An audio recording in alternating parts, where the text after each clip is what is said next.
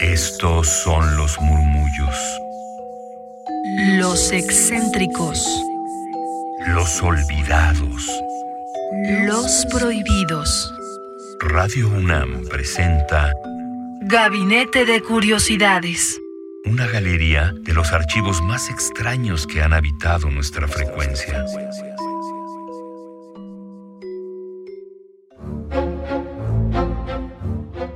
Muy buenas tardes, están en Gabinete de Curiosidades. Mi nombre es Frida Rebontulet y también aquí en esta tripulación está Luisa Iglesias. ¿Cómo estás, Luisa? Muy buenas tardes, Frida Rebontulet. Estamos aquí a punto de arrancar con la segunda parte de este tercer capítulo de Carmila, esta obra escrita por Joseph Sheridan Le Fanu, un francés que cambió la historia de la literatura, que nos mete en esta literatura gótica muy diferente, que tiene mucho de qué hablar hasta nuestros días. Y bueno, en esta segunda parte vamos a hablar de la experiencia lésbica que tienen estas dos jóvenes, de la experiencia vampírica y hacia dónde vamos para allá.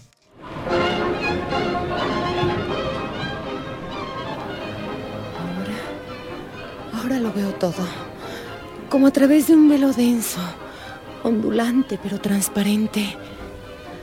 Esa noche sucedió algo que cambió la imagen y desterró los colores. Fui herida aquí, en el pecho.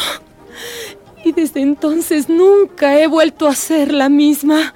¿Fue acaso tan grave? Sí, un amor cruel, muy extraño, que podría haberme arrebatado la vida.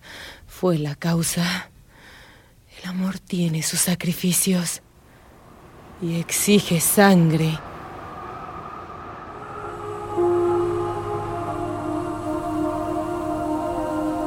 ...20 de diciembre de 1857.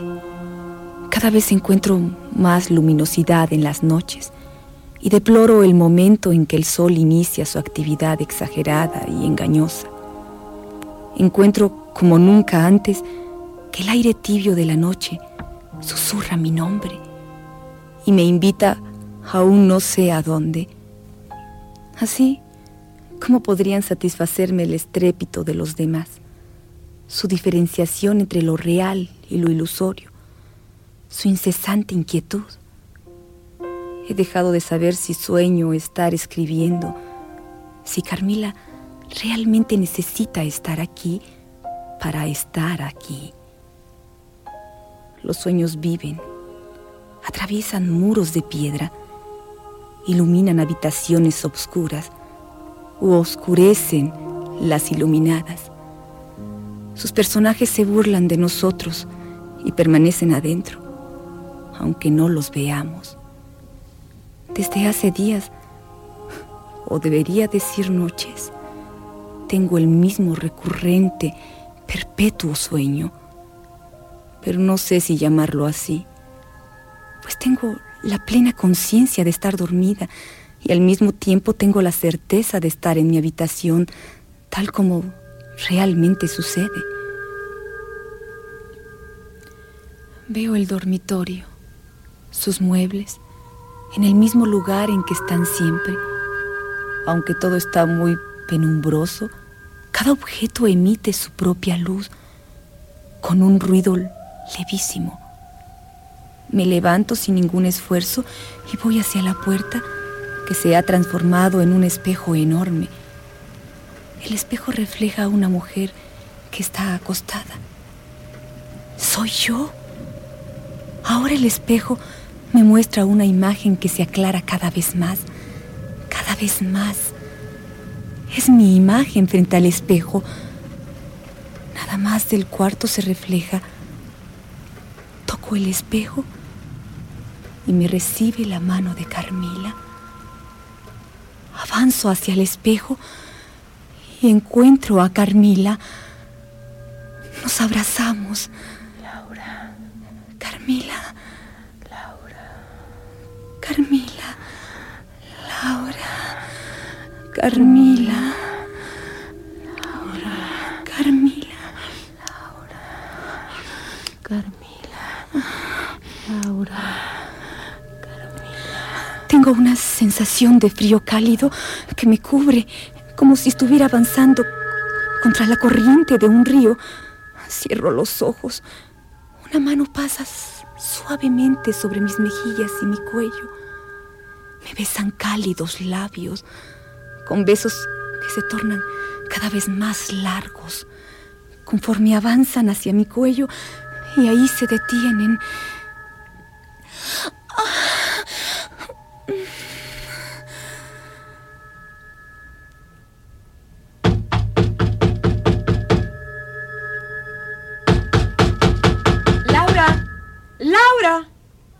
Laura.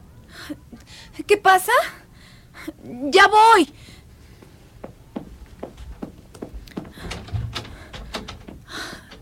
Mademoiselle Lafontaine, ¿qué hace aquí? Estaba preocupada por ti. Hace mucho que pasó la hora en que sueles despertar. Y he estado llamándote desde hace mucho rato, sin que contestaras. Además, me extrañó que pusieras cerrojo en tu puerta. Tú nunca lo has hecho. Qué raro. No recuerdo haber cerrado el dormitorio con llave. Pero, ¿te sientes bien, Laura?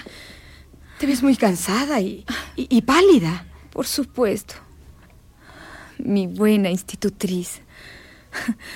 Se debe tratar de una leve indisposición. Laura, debes tener cuidado. Algo está acechando esta casa desde hace tiempo.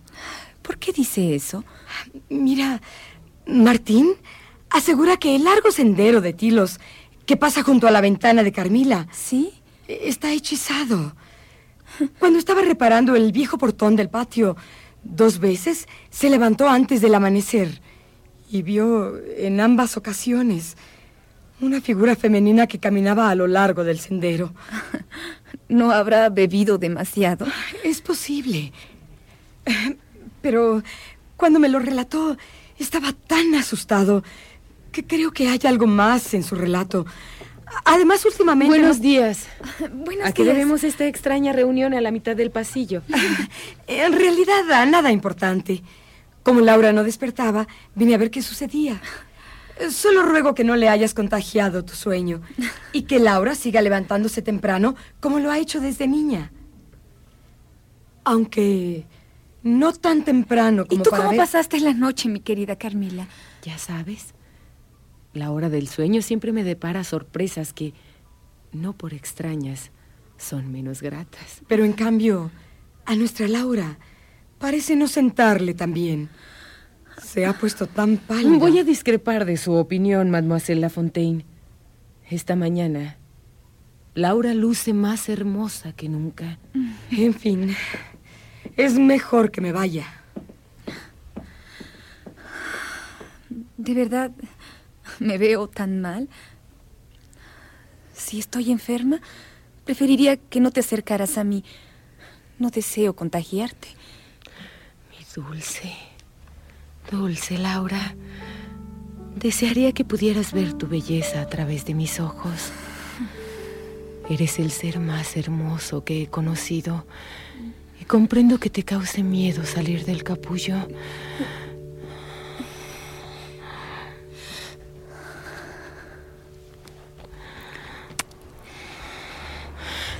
No te debes preocupar por nada, mi amadísima Laura. Mis brazos y mis labios te van a proteger de todas las asperezas de este mundo. Te voy a librar de cualquier otra preocupación que no sea la de estar conmigo. Carmila. Mi hermosa Laura. Vas a morir en mí. Y así podrás vivir en mí.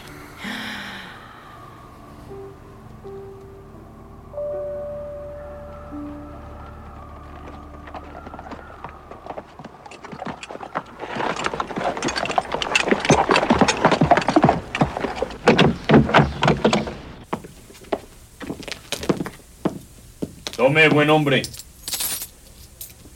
La próxima vez que necesite un caronte, lo llamaré. ¿Eh? Sí, gracias, señor.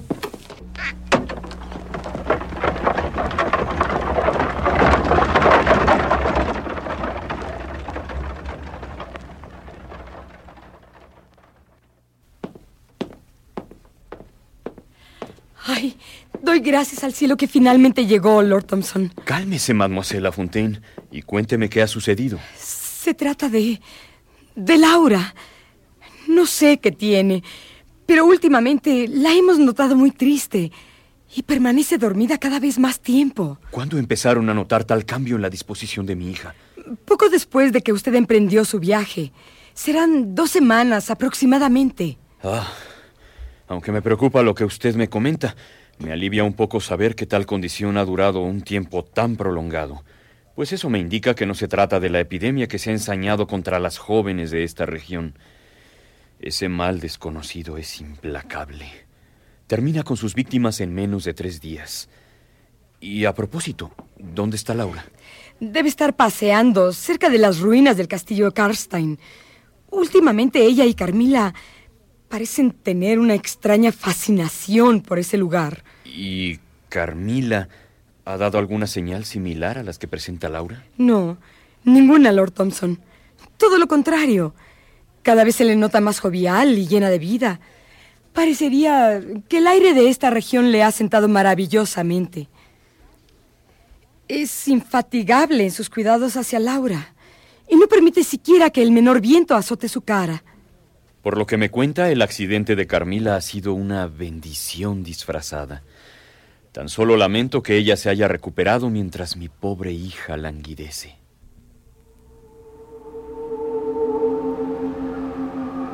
...29 de diciembre de 1857... ...qué bella es la noche... ...y cuán absurdo el día... En la noche puedo tener una muestra de la maravillosa calma que me ha de dar la muerte. Ya no deseo las glorias celestiales prometidas. Prefiero permanecer inmóvil y tener la misma sensación inmutable. Solo lamento que mi padre y las institutrices vayan a entristecerse, pero el llamado es cada vez mayor y el amor exige sangre. La música se hace cada vez más clara.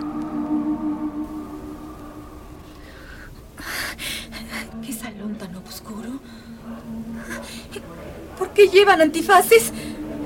¡Deténganse! ¡Deténganse! Por favor, señor, ¿en dónde estoy? Contéstenme.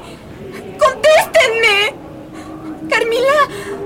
Carmila, por favor, ven. Ven. No quiero estar aquí. No apaguen las velas. Carmila. Que alguien me ayude. Laura, Laura, acércate. No puedo, no puedo. Haz un esfuerzo. Laura, ven. Laura, ven, ven. Laura, no quites la tela del espejo. No quiero ver. Ven, Laura, ven. Cuídate de quien asesina.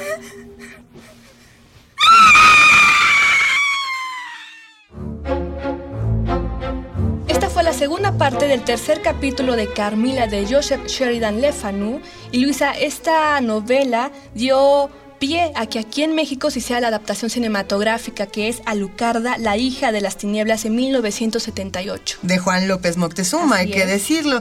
Y este director ha inspirado el trabajo de muchos directores en nuestro país. Es el caso de Eduardo Ruiz Aviñón, el director oscuro por excelencia, que se ha hecho cargo de esta adaptación radiofónica donde estuvieron José Ángel García Huerta, María Clara Zurita, Juan Stack, Patricia Bernal, Silvia Suárez y Etzel Cardeña.